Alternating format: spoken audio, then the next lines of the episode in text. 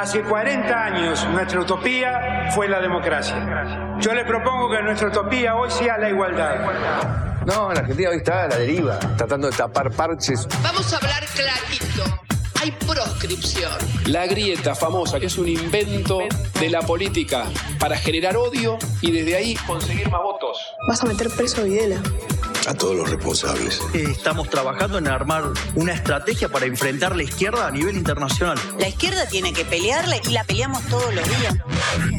Si vos le tenés bronca, le tenés lo que le pelear, pelear, lo que tenés bronca, pero lástima a nadie. Lástima a nadie. La moneda ya está en el aire. Empieza cara o seca en FM Concepto.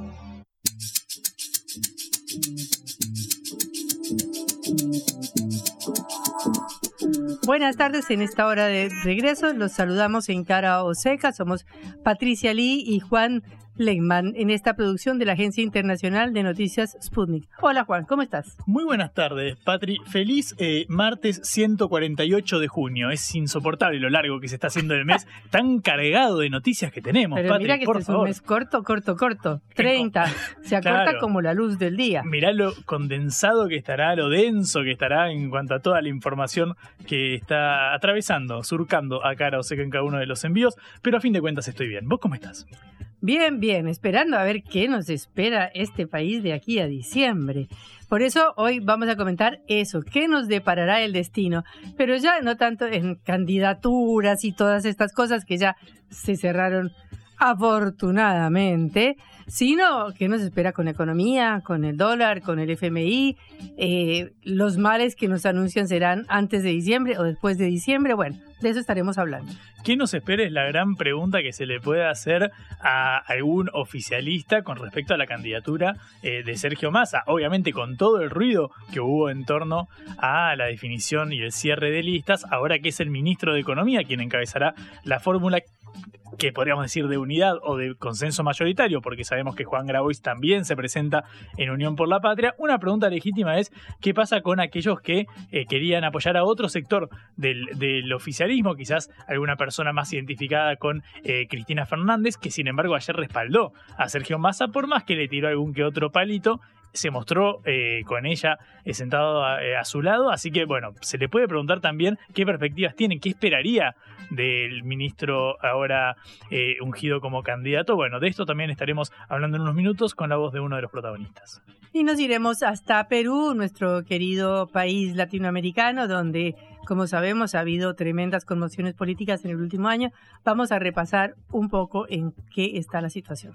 Y por supuesto vamos a eh, finalizar hablando acerca de las consecuencias directas de la aparición de eh, Cristina con Massa. Hay algún que otro herido, viste que se dicen las internas dejan a veces heridos o gente que, tenda- claro, exactamente, quedan ahí, vos lo ves en la O en el- algunos en con el campo de batalla. miocardio. Claro, básicamente. Y también algunos que quedan expectantes y no superan aún el estrés del fin de semana, como nosotros aquí en Bueno, Cara sí, para nosotros fue apenas un estrés, para otros Ese- un infarto. Mucho, claro, mucho peor, mucho peor. Así que estaremos metiéndonos de lleno también en eso.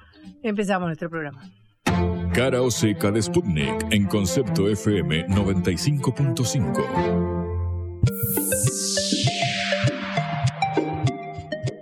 Hechas las listas. ¿Qué nos espera hasta diciembre y después? Como diría el tango. Diciembre y después.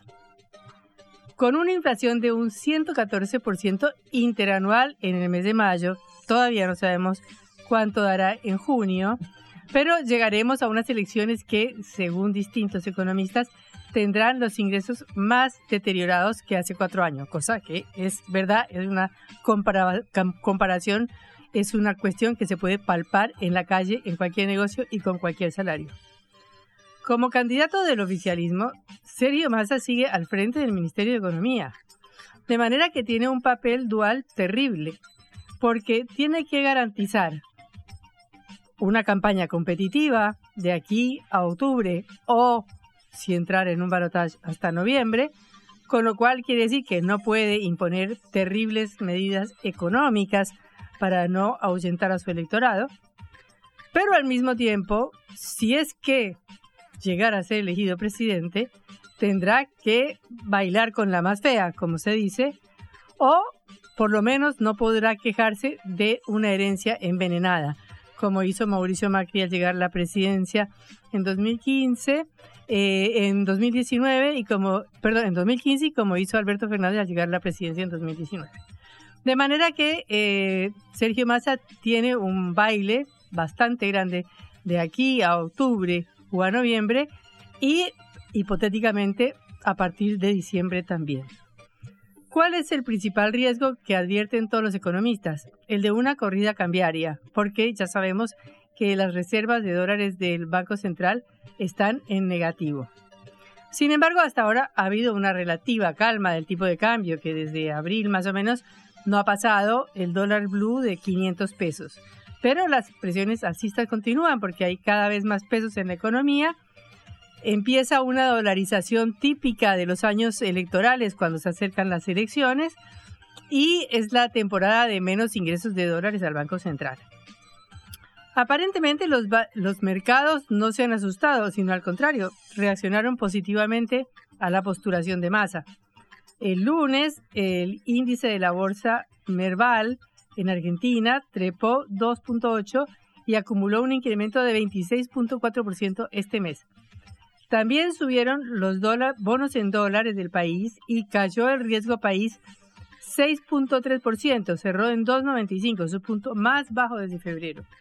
De manera que aparentemente la noticia de que Sergio Massa fue el candidato por fin elegido por Unión por la Patria o el oficialismo fue aparentemente una buena noticia para los mercados.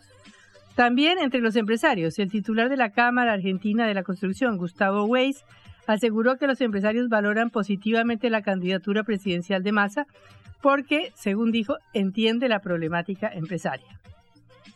El día anterior, el lunes, ayer también, el presidente Alberto Fernández estuvo en Brasil con su par Luis Ignacio Lula da Silva, que dio otra buena noticia y es que está trabajando en la financiación de las exportaciones hacia Argentina con el Banco Nacional de Desarrollo Económico y Social BNDES para darle garantías financieras a 200 empresas exportadoras que venden a la Argentina y que tienen restricciones de divisas para el comercio. Pero bueno, esta semana lo decisivo es qué pasa con el Fondo Monetario Internacional. Sabemos que está pendiente la negociación por eh, el incumplimiento de las metas fiscales, monetarias y de reserva durante el primer trimestre y que el gobierno tiene que hacer un pago de 2.700 millones de dólares antes del 30 de junio. Se espera que el fondo haga un adelantamiento de fondos, que en principio el gobierno quisiera que fueran 10.000, se dice que podrían llegar a ser 5.000. En todo caso, estamos pendientes de la noticia de la semana que ya dejó de ser la noticia electoral y ahora pasa a los puros números de la economía. ¿Y a qué pasa con la negociación con el fondo? el primer obstáculo en esta carrera de obstáculos que tendrá Massa para llegar a octubre, tratando de mostrar resultados positivos en su gestión económica más allá de esta inflación de 114%. Bueno, a pesar de estos datos positivos, algunas consultoras como la de Emanuel Álvarez Agis, que es muy conocida, prevén una contracción del Producto Bruto este año de 3.1%, una inflación de 146.5% y un dólar oficial que hoy está como en 260 que llegaría a 386 en diciembre. O sea, de aquí a diciembre de alguna manera va a haber una devaluación de un 50%. ¿Cómo y cuándo? No se sabe. ¿Brusca o no brusca? Ni idea. Pero de aquí a diciembre esto va a suceder según todos los economistas. Álvarez Agis también plantea dos escenarios para el año que viene el gobierno viene diciendo que el año que viene va a ser muy bueno porque, en primer lugar, no va a haber la sequía que privó al país de 20 mil millones de dólares. Eh, segundo, porque se terminó el gasoducto, la primera fase del gasoducto Néstor Kirchner, que va a aliviar esta imposición de tener que importar gas durante el invierno en Argentina y por lo tanto estas dos cifras serían muy positivas para la economía. Pero bueno, Álvarez Agis plantea un escenario no tan optimista. Dice que el dólar terminará el año que viene en 1.342, o sea, casi tres veces más. La economía se contraerá un 4.2% y los sueldos perderán frente a la inflación por 33 puntos. O sea, Ese es el escenario optimista que da, de manera que a pesar de estas cifras que da positivas el gobierno, porque efectivamente el año pasado, el año que viene no va a haber esta terrible sequía ni esta terrible restricción en dólares que hubo este año, los economistas están advirtiendo un panorama bastante complicado. De manera que tenemos varios interrogantes de aquí a diciembre. Es obvio que el gobierno intentará contener la eventual corrida cambiaria con distintos instrumentos. Uno es manejando eh, la venta de dólares a futuro, poniendo un precio atractivo para quienes lo quieran comprar. La otra es utilizando los bonos en dólares que tienen los organismos públicos y vendiéndolos para apaciguar esta presión sobre el dólar. Y la tercera es el swap con China, que le autorizó para ser utilizado en el mercado cambiario. De manera que hay ciertas formas de intervenir en el mercado, además de aumentar las tasas de interés, algo que puede ayudar a que los grandes ahorristas no se pasen sus plazos fijos a dólares, sino que los mantengan todavía hasta diciembre. Bueno, mientras tanto, como dijimos al comienzo, el equipo económico y Sergio Massa tienen que concentrarse en el primer de todos esos obstáculos, que es la negociación con el banco, con el Fondo Monetario Internacional, y anunciar cómo y de qué manera van a aparecer los dólares para que de aquí a diciembre no tengamos ningún sobresalto. El, sobresalto, como ya dijimos, puede venir después, o sea, poco consuelo porque si no viene en noviembre, si no viene en octubre, si Massa no hace y acelera las medidas de ajuste que le está pidiendo el Fondo Monetario Internacional, igual el gobierno que venga va a tener que hacer frente a la brecha cambiaria, va a tener que hacer frente a una devaluación que todos anuncian y va a tener que hacer frente a ese ajuste aparentemente inevitable que exige el Fondo Monetario Internacional. Por las dudas, como contaremos después en el programa, ayer Cristina Fernández de Kirchner ya le dijo al candidato presidencial de su Unión por la Patria, de su partido, que teléfono para Sergio Massa, teléfono para el candidato, teléfono para el presidente del FMI y que el problema va a ser de él. Vamos a ver cómo lo resuelve.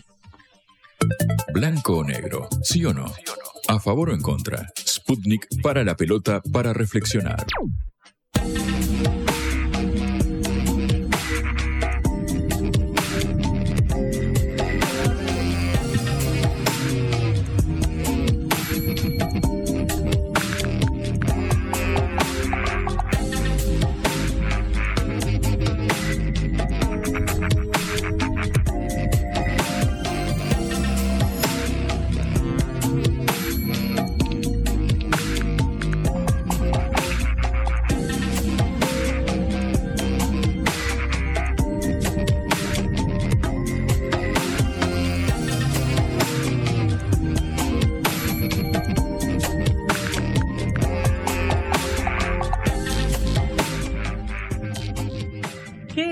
Tienes del punto de vista económico, Juan? Patri, punto de vista económico, social, acaso, ¿por qué no político? También podríamos meter acá porque eh, se conoció el aumento de la canasta básica alimentaria en el mes de mayo. Después de que se conociera el aumento de la inflación del 7,8%, se conoció precisamente el del conjunto de productos que terminan eh, determinando la eh, línea de pobreza y la de la indigencia. La canasta básica alimentaria cubre justamente los alimentos, es decir, lo que termina definiendo si una persona es o no indigente eh, o está en situación de indigencia y obviamente la canasta básica total, la que dice, ok, no sos indigente, pero estás por debajo de la línea de pobreza. Finalmente el aumento fue el 5,2% eh, en mayo en la ciudad eh, de Buenos Aires, que por lo general suele tener una medición comparable quizás a los, a los aumentos a nivel nacional. Por ejemplo, cuando se publica la inflación de la ciudad de Buenos Aires que antecede a la inflación general de precios, bueno, uno puede más o menos asumir cómo viene la evolución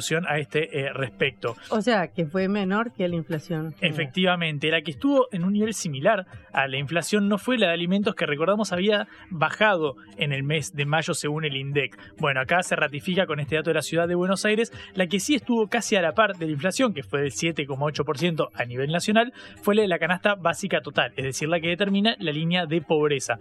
Fue del 7.2, 6 puntos por 0,6 puntos por porcentuales por debajo de la inflación eh, general, pero que de nuevo también preocupa porque, bueno, es un 7% eh, a nivel eh, mensual. De este modo, una familia de tipo de cuatro integrantes con dos adultos que trabajan requirió ingresos por 218 mil pesos para no ser pobre.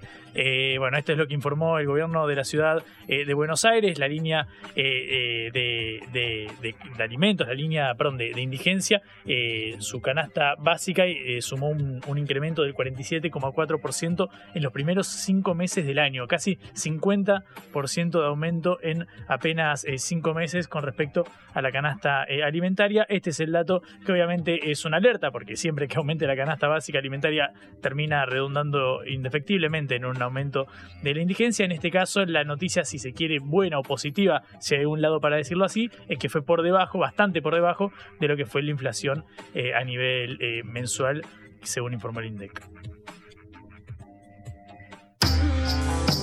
La vuelta al mundo en la vuelta a casa.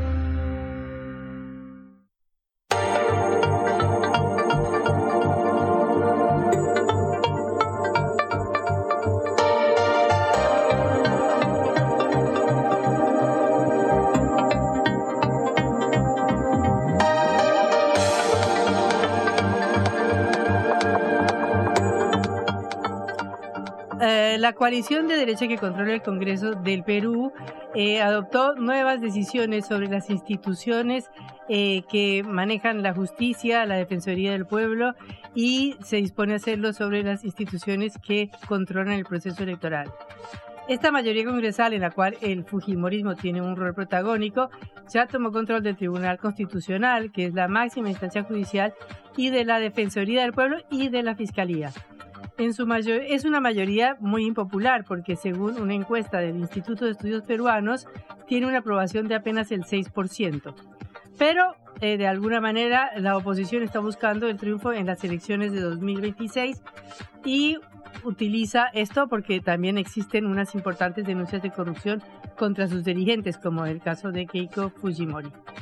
La última decisión del Congreso ha sido destituir a la fiscal suprema Zoraida Ábalos y eh, de esta manera eh, logran sacarla de un lugar en el cual Ábalos estaba denunciando o estaba investigando las muertes que sucedieron durante las protestas del año pasado. Eh, después de esto, los jueces supremos de la Corte han convocado para este miércoles una reunión de emergencia para ver cómo hacen frente a estas medidas del Congreso de la República. En este marco se anuncia también un nuevo paro nacional para el 19 de julio. Estamos en línea con el periodista Jorge Luis Cruz desde Lima para hablar de estos eventos. Jorge Luis, un gusto saludarte en Seca. Juan Leyman y Patricia Ali te saludan. Hola, un gusto estar con ustedes. Bueno, eh, Jorge Luis, queríamos un comentario tuyo sobre todo esto que está pasando en Perú en este momento, cómo está la situación del Congreso, su relación con Dina Boluarte y el retorno de las manifestaciones y de las protestas. Bueno, tú has hecho un resumen, eh, creo, bastante eh, preciso de un poco de la situación. Eh, el sábado, después de mucho tiempo, se reactivaron eh, unas primeras protestas en el Perú en contra del gobierno de Dina Boluarte, en, contra del Congreso, pidiendo, digamos, además de muchos pedidos en general, como una nueva, una nueva constitución y tal, si había un pedido general unificado era el de adelanto de elecciones. Eh, se ha llamado a una a lo que se llama una toma de Lima, se ha bautizado eh, esta, nueva marcha convocada para el 19 de julio.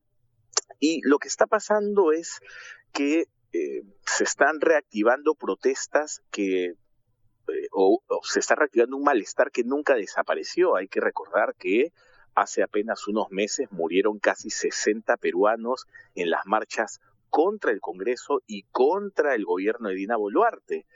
el gobierno logró un poco aguantar el temporal, pero el malestar, evidentemente, de la ciudadanía por, por, estas, por estas muertes no ha cesado. De hecho, a Dina Boluarte le cuesta mucho salir de Lima a cualquier acto público, si no es con eh, enorme protección policial, si no es con portátiles que llevan las autoridades locales para hacerle barra, porque realmente Dina Boluarte no puede pasearse por ninguna ciudad del Perú libremente sin que se escuchen pues toda clase de gritos e insultos. De hecho, a los congresistas les cuesta ir a sus propias regiones, en donde usualmente los reciben de, de mala manera, ¿no? Veamos, habrá que ver, es difícil prever todavía la, el nivel de convocatoria de la, de la marcha. Hubo una el sábado, todavía fue muy pequeña, pero se han ido convocando nuevas marchas en distintas ciudades del Perú, evidentemente la principal será Lima, y habrá que ver cómo reacciona la indignación de la ciudadanía ante un Congreso que tiene 90% de desaprobación. Si Dina Boluarte tiene 80% de desaprobación, el Congreso tiene 90% de desaprobación porque además todos los congresos suelen ser impopulares, pero este en especial, pues hay una sensación de que está tomando el control de distintas autoridades, la Defensoría del Pueblo, que se está involucrando en el trabajo de la Fiscalía, y lo que distintos analistas eh, van opinando es que el próximo objetivo es tomar el control de las instituciones electorales. Se presume para dejar en el camino a líderes opositores en las próximas elecciones, que deberían ser en 2026, pero ahora que Keiko Fujimori ha, salido a hablar sobre su candidatura, ya algunos sospechan que podría estar perdiendo, Dina Boluarte podría estar perdiendo el apoyo que tiene el Congreso de la derecha y que eventualmente podría venirse un adelanto de elecciones, ¿no? Es, es, es presumible, eh, es lo que dicen algunos analistas, que ante la impopularidad de Dina Boluarte, ellos no quieren aparecer en la foto junto a ella en el 2026, ¿no? Entonces, esto es una especulación. Lo que dicen algunos analistas es que podría estar cocinándose un adelanto de elecciones para aupar a otros candidatos más cercanos a la derecha. Dina claramente es un aliado de los partidos de derecha en el Congreso, pero no es de su seno. Ella era la vicepresidenta de Castillo. Por otro lado, es cada vez más evidente que hay una alianza en el Congreso entre los partidos, el partido de, el ex partido, bueno, de, del presidente Castillo y los partidos de derecha, ¿no? Votan en el mismo sentido, votan en contra de la reforma educativa, de la reforma universitaria, parecen estar en contra de la, de la reforma del transporte, es decir, hay un interés de los partidos en el Congreso de estar aliados con los sectores informales de la economía que se sospecha financian usualmente estos partidos. ¿no?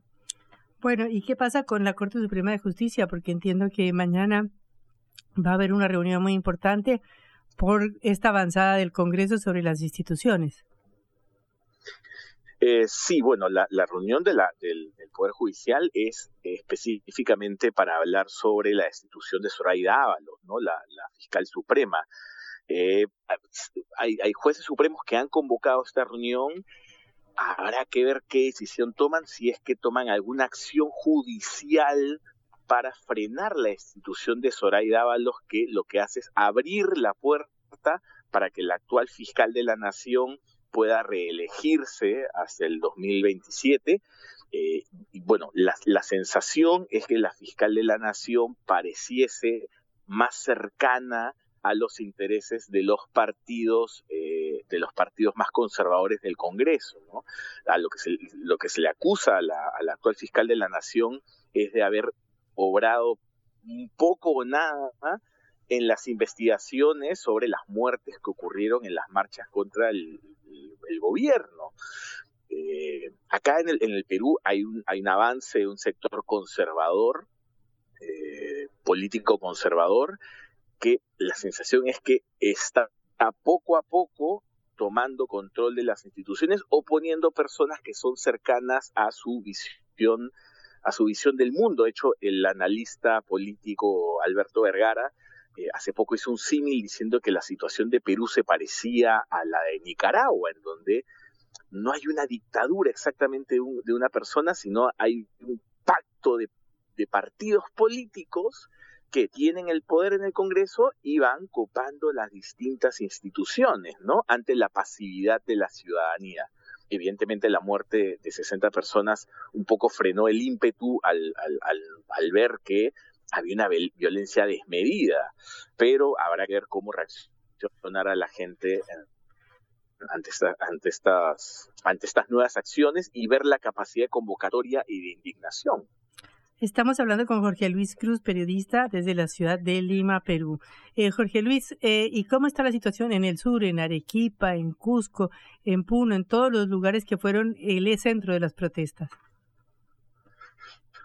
A ver, eh, la vida fue volviendo a la normalidad en, en, estas, en estas ciudades. Sin embargo, sin embargo, la indignación no ha cesado. Lo que se espera, sobre todo en el sur del país, en Puno, en Arequipa, en Cusco, en Ayacucho, vamos. Hay, que hablar de que en Ayacucho murieron, no tengo la cifra exacta en, esta, en, este, en estos momentos, murieron unas 6, 7 personas. Puedo estar equivocado, pero eh, vaya. Hola, hemos perdido. Hola, hola, te perdimos unos minutos, a ver si nos repites.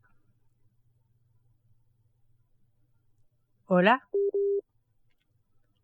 Estamos buscando la conexión nuevamente con Jorge Luis Cruz desde Lima, que se nos cortó en estos momentos. Pero ya va a venir. Esperamos unos minutos. Interesante la conocer. ¿Sabes qué, Patri? Algo que más, de lo que más me interesa de cara a Oseca es que podemos levantar eh, la cabeza del balde, parar la pelota y pensar, porque uno mira al resto de Latinoamérica lo que está sucediendo. Recién el colega nos decía que Dina Boluarte, la actual mandataria en ejercicio del poder, no puede caminar por cualquier eh, zona de, de su país, lo cual da cuenta de quizás una situación tensa también a nivel social y político. Bueno, parece que retomamos la comunicación y hablábamos de Arequipa y el sur del país. Eh, te escuchamos. Sí, eh, se esperan grandes manifestaciones en el sur del país, que fue, eh, fueron las regiones en donde la violencia de las últimas manifestaciones se presentó con, con mayor fuerza. De hecho, eh... perdimos otra vez la comunicación. En el aeropuerto murieron más de 10 personas. ¿Aló? No, no, te escuchamos, te escuchamos. ¿Aló? Sí, te estamos escuchando. Ah, ya, perdón. Eh, a ver, se esperan grandes manifestaciones en el, en el sur. Hay que recordar que aquí es donde más víctimas se cobraron las manifestaciones recientes. Eh, Dina Boluarte hace poco dijo, eh, no sé si no sé si fue un error al, al, a la hora de declarar o realmente pensó lo que quería decir, pero ella manifestó ante, el, ante una, una tercera ola de marchas, dijo, cuál fue el saldo que quedaron en las dos marchas anteriores, ¿no? El número de muertos. ¿Quieren que eso se repita? Claro, mucha gente vio eso como una amenaza velada. Yo quiero pensar que el gobierno no va a actuar con la, el mismo nivel de violencia que en esas, en esas dos primeras olas de, eh, manifestaciones, porque a ver, hay videos, hay muchos videos en donde se ven a las policías disparando a civiles a larga distancia, no en un enfrentamiento de tú a tú, no en donde la vida del policía peligra, sino personas muriendo con disparos a larga distancia. Esto es algo que el gobierno no ha querido ver, todo el todo, en todo momento ha negado eh, una acción violenta de la policía, pero creo que los casi 60 muertos no dejan mentir. Eh, lo que se espera son manifestaciones masivas. Lo que no queremos es que vuelva a haber un nivel de represión que cueste una sola vida más, ¿no? Ojalá así sea y veremos si eh, el, la capacidad de convocatoria ciudadana puede eh, hacer recapacitar al gobierno que en un momento pareció estar de acuerdo con un adelanto de elecciones. Luego el proyecto se archivó en el Congreso y nadie hizo más por el tema veremos si esta vez la las manifestaciones logran volver a sacar el tema de un adelanto de elecciones, que, como les dije al inicio, hay, hay muchos reclamos, ¿no? Hay muchos diferentes reclamos en, en estas manifestaciones, pero si hay un pedido más o menos general de la ciudadanía, es que quieren un cambio. Un cambio y un adelanto de elecciones de presidente y del Congreso. Eh, Jorge Luis Cruz, muy claro, como siempre, desde Lima, te agradecemos mucho esta comunicación con Cara Oseca. No, no, les agradezco a ustedes la llamada y estoy a su disposición. Hasta luego. En la vida hay que elegir. Cara o seca.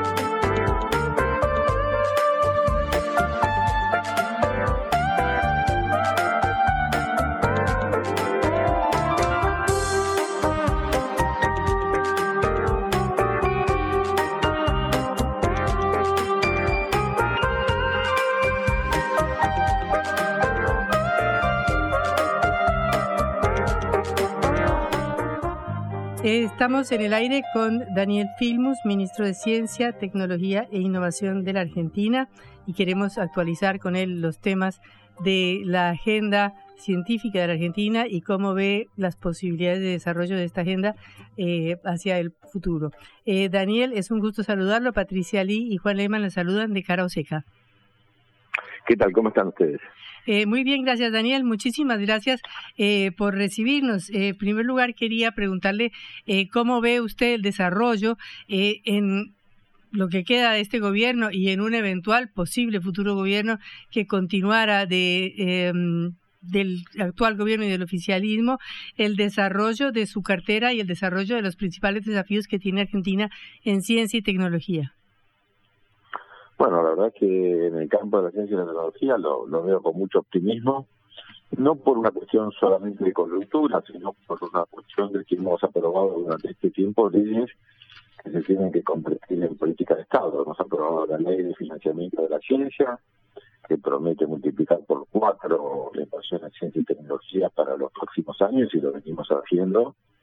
Hemos aprobado la ley de, de nanotecnología, la ley de economía de conocimiento, tenemos en las cámaras discutiendo en este momento la ley del proyecto de ciencia eh, Argentina 2030 y también la ley de incentivo de innovación. que en caso de aprobarse, van a ser un plexo normativo que va a significar que no depende de la coyuntura de cada gobierno, sino que hay un proyecto científico-tecnológico en Argentina a mediano y largo plazo, y eso es muy importante para la ciencia ningún cambio de un día para el otro. Argentina supo tener momentos de esplendor en la ciencia. Los, los gobiernos de la dictadura y los gobiernos neoliberales dejaron de darle importancia al tema científico-tecnológico, lo está recuperando. Esperamos que sea ya para los proyectos, los planes que tenemos en el campo espacial, en el campo nuclear, en la tecnología, en la tecnología, en los aspectos que hacen a la investigación oceánica, bueno, temas fundamentales vinculados a la alimentación y al agro, este, y a la salud, por supuesto, podamos seguir avanzando e invirtiendo y generando talento como viene siendo Argentina. Eh, explíquenos en qué consiste este Plan Argentina 3030.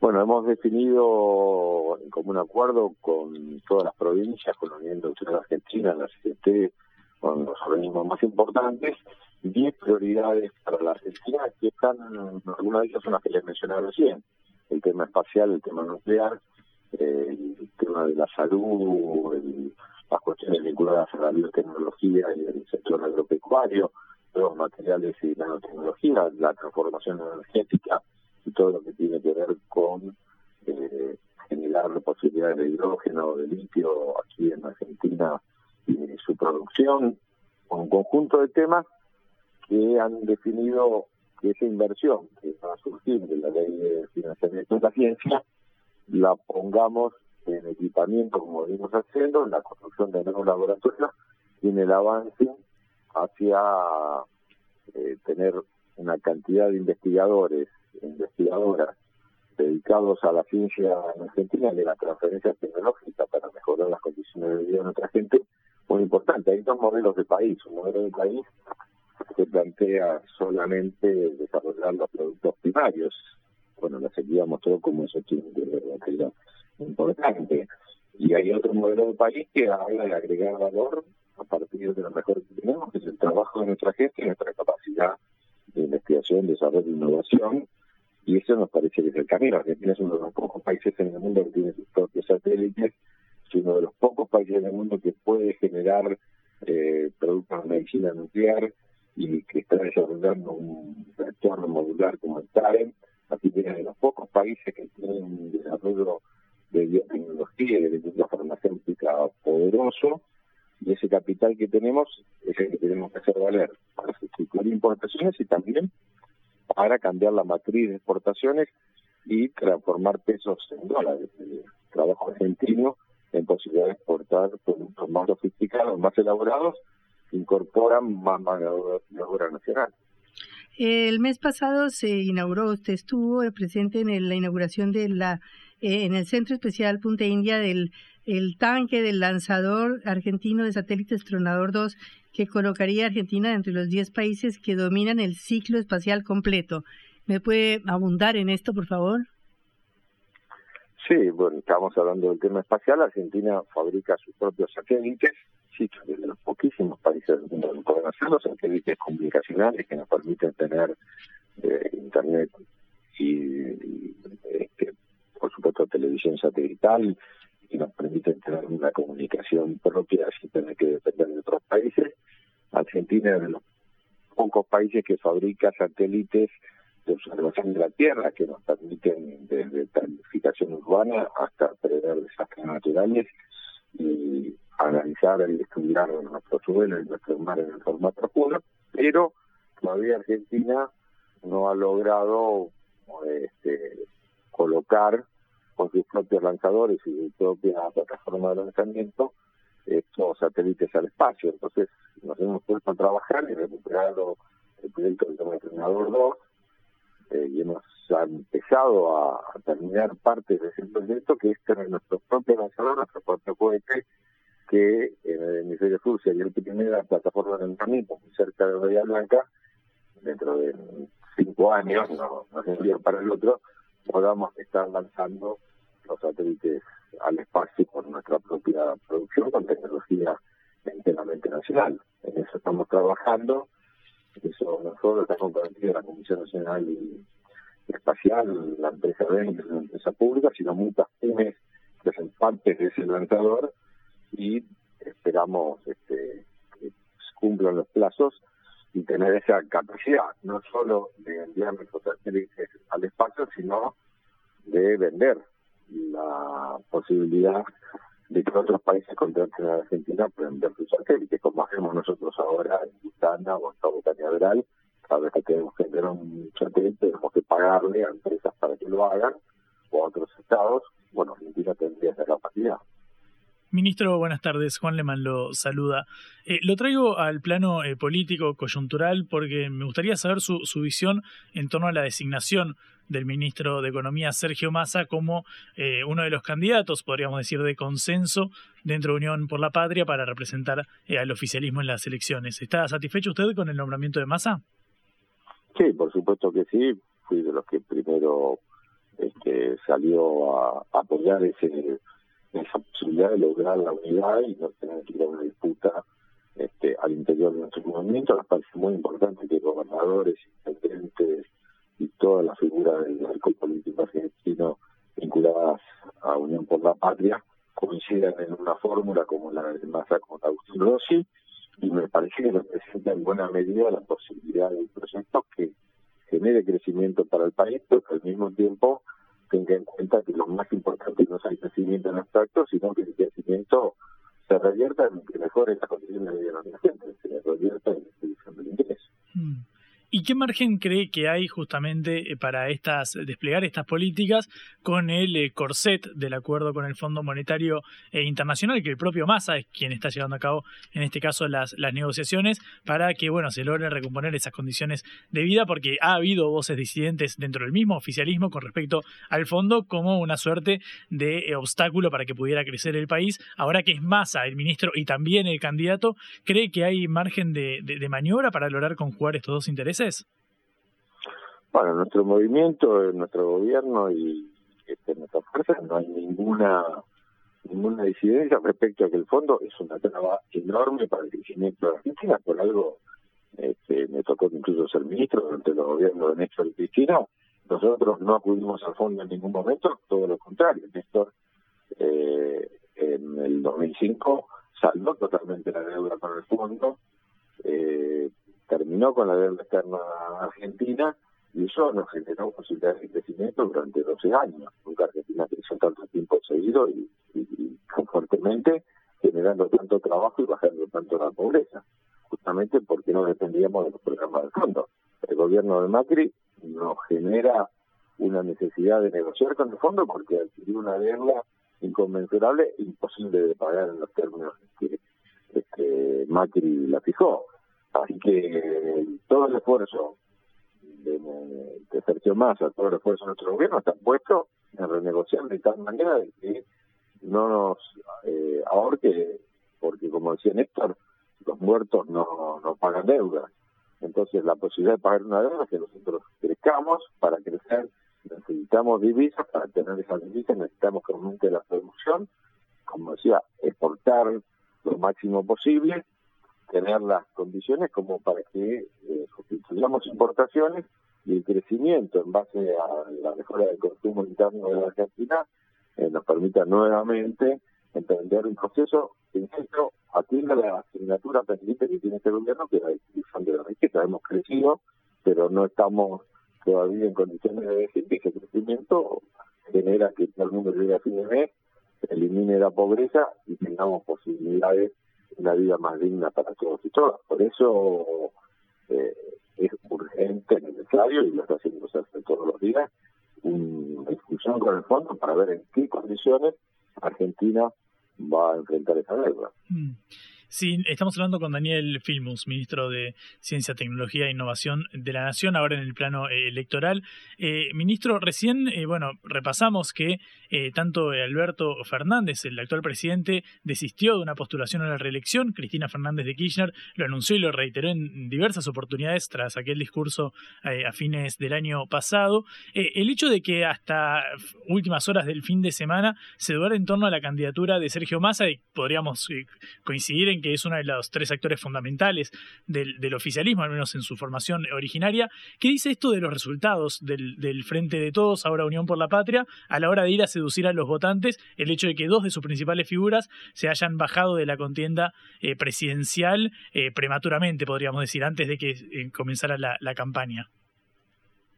No, hay que plantear, son términos distintos. Lo de Cristina es una proscripción, no es una decisión voluntaria, sino que tiene que ver con que hay un, este, una injusta condena que le impide ocupar cargos públicos y que puede ejecutarse en cualquier momento y una eh, actitud de grandeza de Cristina de hipotecar el futuro de Unión por la Patria a su candidatura personal. Así que yo creo que tenemos frente un presidente y una vicepresidenta que con grandeza este, han generado las condiciones para que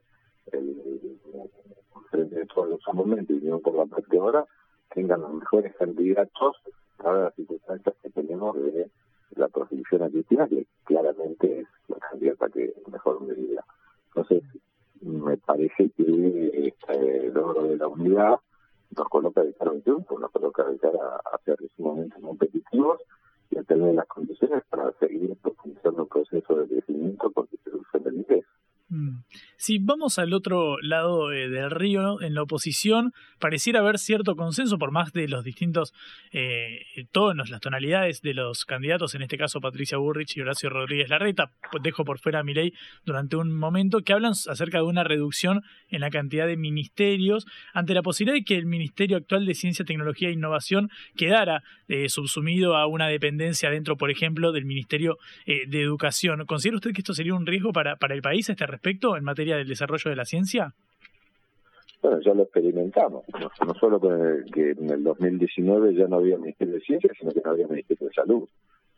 No solo no había Ministerio de Salud, sino que no había Ministerio de Trabajo, tampoco de Ambiente y tampoco de Cultura. Digo, para ver qué temas, y ahí incluiría a mi ley, porque para mí es una sola fuerza, la de Juntos por el Cambio y la de mi ley, este, ahí ninguna de esas fuerzas le da importancia al trabajo, a la salud, a la ciencia, a la cultura. Incluso mi ley plantea que tiene que ver el Ministerio de Educación. Así que La verdad que es lamentable que temas que son estratégicos. No hay ningún país, yo no conozco ningún país, que usted conoce, pero del mundo que se haya desarrollado en ciencia y tecnología. No lo hay. No son los países que tienen recursos naturales más los que han desarrollado un nivel de industrialización en base a su eh, ciencia y tecnología. Entonces, si esto es así, si es evidente que es así, colocarnos de vuelta como un país productor de materias primas o solo circundido a la, especulación financiera no tiene ningún sentido. Por eso yo creo que no hay varias fuerzas ni varios candidatos de la oposición. Hay una fuerza que tiene distintas miradas, pero todas convergen en un modelo neoliberal que ya lo sufrimos en Argentina en los 90, lo volvimos a sufrir eh, con Macri y que terminó, como sabemos, en el 2001, que se vayan todos, o con Macri, en ese endeudamiento enorme con el Fondo Monetario Internacional que nos hipoteca el futuro. Eh, Daniel, eh, para terminar, ¿cómo ve la integración latinoamericana en el marco del desarrollo de la ciencia y tecnología y en especial en el Mercosur? Bueno, hay que mirar la, el acuerdo que se firmó ayer en Brasil entre el presidente y el presidente Lula. Tanto Alberto como Lula convergieron en una declaración y un acuerdo firmado donde y tecnología es un papel fundamental. El tema espacial, en la construcción del satélite de la Mar, por ejemplo, que es un que observar particularmente en el Atlántico Sur, en ARJAL para satélites de la comunicación, en el tema de la energía nuclear para el trabajo conjunto, en el campo de la biotecnología, donde tenemos el CABIO, que es el Centro Binacional entre Argentina y Brasil. Así que para nosotros es imprescindible la integración, es imprescindible una América Latina unida, para eso trabajamos y en la crisis de energía más todavía. O sea, la pandemia mostró que los países que monopolizan el conocimiento monopolizan el derecho a la vida y a la muerte. Son ellos los que decidieron que tenían vacunas, que no, que tenían kits para detectar el COVID, que no, y nosotros lo sufrimos. Entonces nos tenemos que unir todos los países latinoamericanos para que las inversiones, que son mucho menores a las de los países centrales, nos permitan generar condiciones de tener autonomía y soberanía. La ciencia y la tecnología este, son soberanías. Como hace 200 años peleábamos la soberanía con los sables, hoy América Latina pelea la soberanía en el del conocimiento. Bueno, Daniel, eh, muchísimas gracias por esta comunicación con Cara Oseca. Le agradecemos mucho por informarnos sobre los avances de la ciencia y la tecnología en Argentina y las posibilidades hacia el futuro. Muchas gracias, buenas tardes. Era Daniel Filmos, ministro de Ciencia y Tecnología de la Argentina. Cara Oseca. Te contamos lo que otros callan.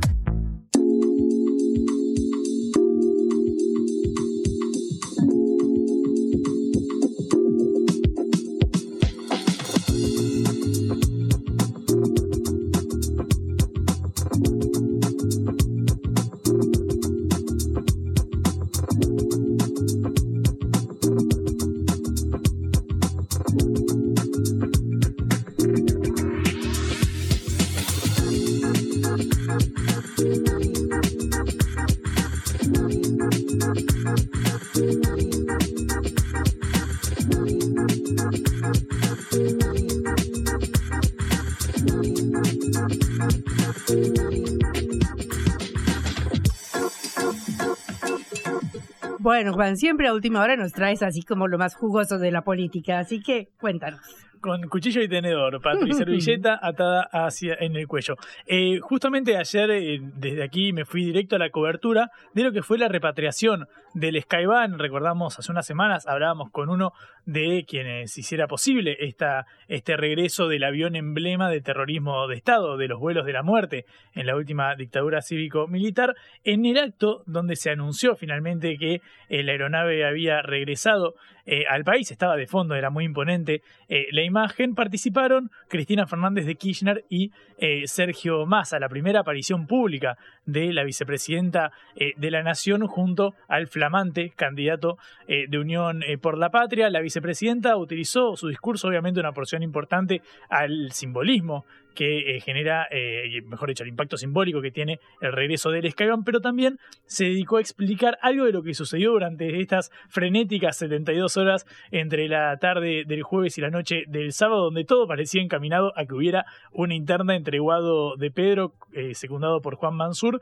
y Daniel Osvaldo Scioli, entre el ministro del Interior de la Nación y el embajador argentino en Brasil. Finalmente ambos quedaron sin, sin esa candidatura. Eduardo Guado de Pedro terminaría siendo el principal candidato a senador por la provincia de Buenos Aires de Unión por la Patria. Daniel Scioli no aceptó ningún cargo. Hay ahí una interna sobre cómo se lo comunicaron a Scioli, por qué no terminó eh, obteniendo ningún cargo. Hay quienes asocian esto a una maniobra del canciller de la Nación de Santiago Cafiero, un hombre del riñón de Alberto Fernández, el actual presidente, que era uno de los que impulsaba la candidatura de Scioli. Es como que hubo una maniobra rara. Lo cierto es que... Que lo dejaron por fuera de la lista de diputados a Scioli efectivamente, esto dicen los rumores y claro, efectivamente el actual canciller irá como candidato a diputado por la provincia de Buenos Aires, lista encabezada por Máximo Kirchner, el hijo de la vicepresidenta. Lo cierto es que ayer, bueno, fue la primera aparición de Cristina junto a Massa a su derecha eh, y bueno, era un acto de quizás respaldo a nivel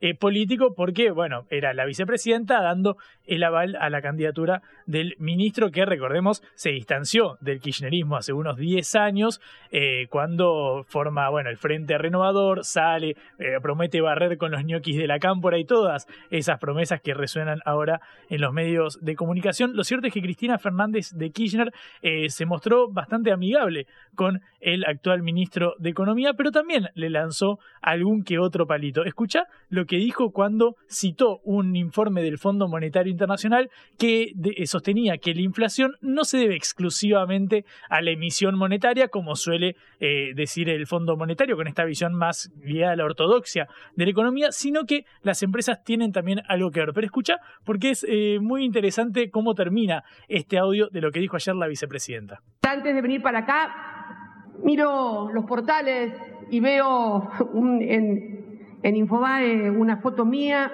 y de Cristalina. Digo, ¿qué hago con la Georgieva? ¿Qué, ¿Yo qué hago con ella? Entonces me puse a leer. Digo, no puede ser, se equivocaron. Bueno, para el Fondo Monetario Internacional, el aumento de las ganancias de las empresas explica buena parte de la inflación reciente. Hola, ¿qué tal? Teléfono para el ministro.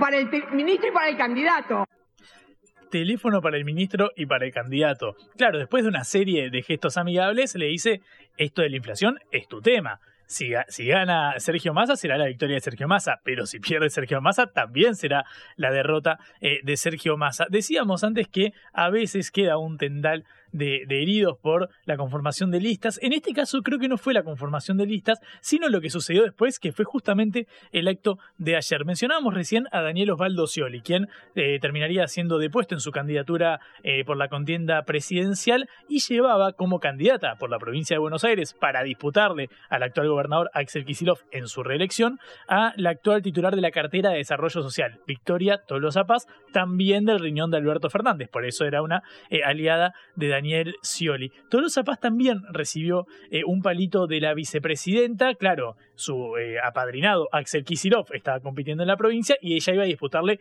una interna. Cristina dijo, un día antes del cierre de listas, es decir, antes de este sábado, teníamos a la ministra de Desarrollo Social de nuestro gobierno planteándole elecciones internas al gobernador de la provincia de Buenos Aires y a la vez teníamos al embajador de Brasil, queriendo ser presidente. Y empieza a enumerar distintas eh, internas y fuego amigo que hubo en el oficialismo, con una clara intención de marcar la diferencia con respecto a Tolosa Paz. Esta mañana, Victoria Tolosa Paz salió a, no sé si responder, pero sí decir cómo se sintió tras este revuelo generado por la vicepresidenta, que dedicó un fragmento especial de su discurso al actual titular de Desarrollo Social. Escuchá lo que dijo esta mañana en Radio 10. Dije que ponía las dos manos en el fuego por Cristina y las voy a seguir poniendo. El destrato que ella tuvo hacia mí en el día de ayer será en todo caso parte de, de un dolor que no se me va a borrar fácil, pero que voy a seguir trabajando porque la admiración a quien tuvo la enorme posibilidad de transformarle la vida a millones de argentinos junto a Néstor Kirchner, no me la borra nadie, ni siquiera lo que ella piense de mí. Soy parte de una generación que no solamente vivió la transformación de la Argentina, sino también de una generación que sabe que en la etapa siguiente no nos podemos quedar solamente en la nostalgia del pasado, sino tenemos que ser capaces de ir hacia adelante con la renovación no solamente de los cuadros políticos, de las caras de un proyecto político que va a seguir, voy a seguir poniendo las manos en el fuego por Cristina. Claro, es cierto, no se me va a borrar fácil lo que dijo, pero voy a seguir poniendo las manos en el fuego.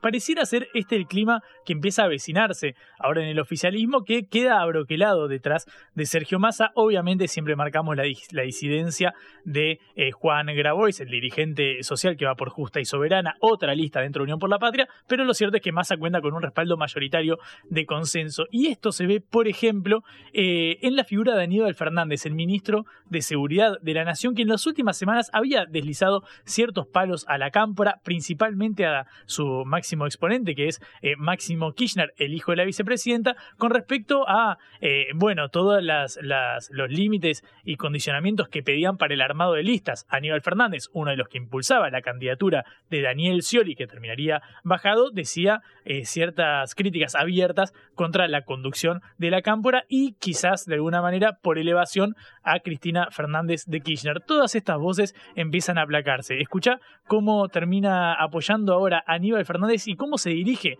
al ministro de Economía Sergio Massa, ungido candidato que va a representar al oficialismo en las urnas. Es una topadora. No hace mucho fui a una, reunión por el Mercosur de Uruguay y charlando con mi amigo el ministro del Interior del Uruguay, Luz Alberto Herrera, él me hablaba de, la definición de quiénes eran, no de izquierda y de derecha, sino quiénes eran herbívoros y quiénes eran carnívoros. En algunos no se puede definir bien claro. Yo me siento un carnívoro que te muerdo hasta la oreja, pero en el caso de Sergio también lo siento de la misma manera. ¿Y qué significa ser carnívoro? Que a la hora de defender los intereses del pueblo no podés estar titubeando, tenés que ir con todo. Y si tenés que morder la oreja a alguno, tenés que morderse. Se la muerdo y se la morfo. Le siento las condiciones para que salga todo bien y, un presidente que en los ocho años va a dejar una, una traza fortísima, fortísima ocho años le adjudica el futuro en la presidencia Aníbal Fernández optimista con respecto a Sergio Massa. Bueno, este es el raconto, esperemos que se cierre ahora todo este cuento acerca de las internas del oficialismo. Todo indica que no va a ser así porque bueno, el Frente de Dos, si algo nos ha acostumbrado,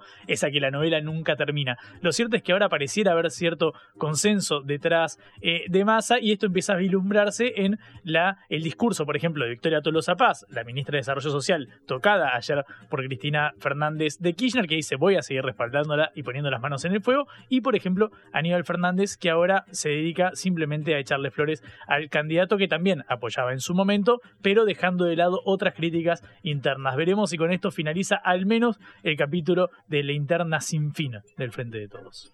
Bueno, los heridos, los heridos, a curarse en sus casas y el mundo sigue para adelante. Mañana los esperamos otra vez en la hora del regreso.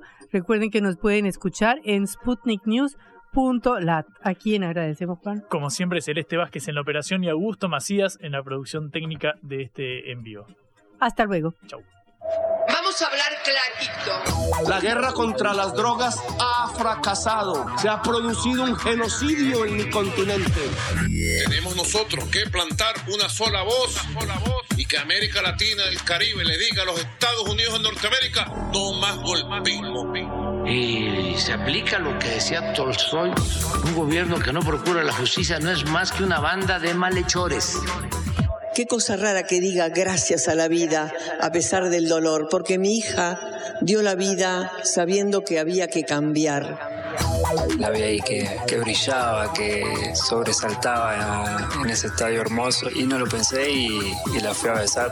La vida está llena de tropezones y de fracasos, pero es hermosa. Cara seca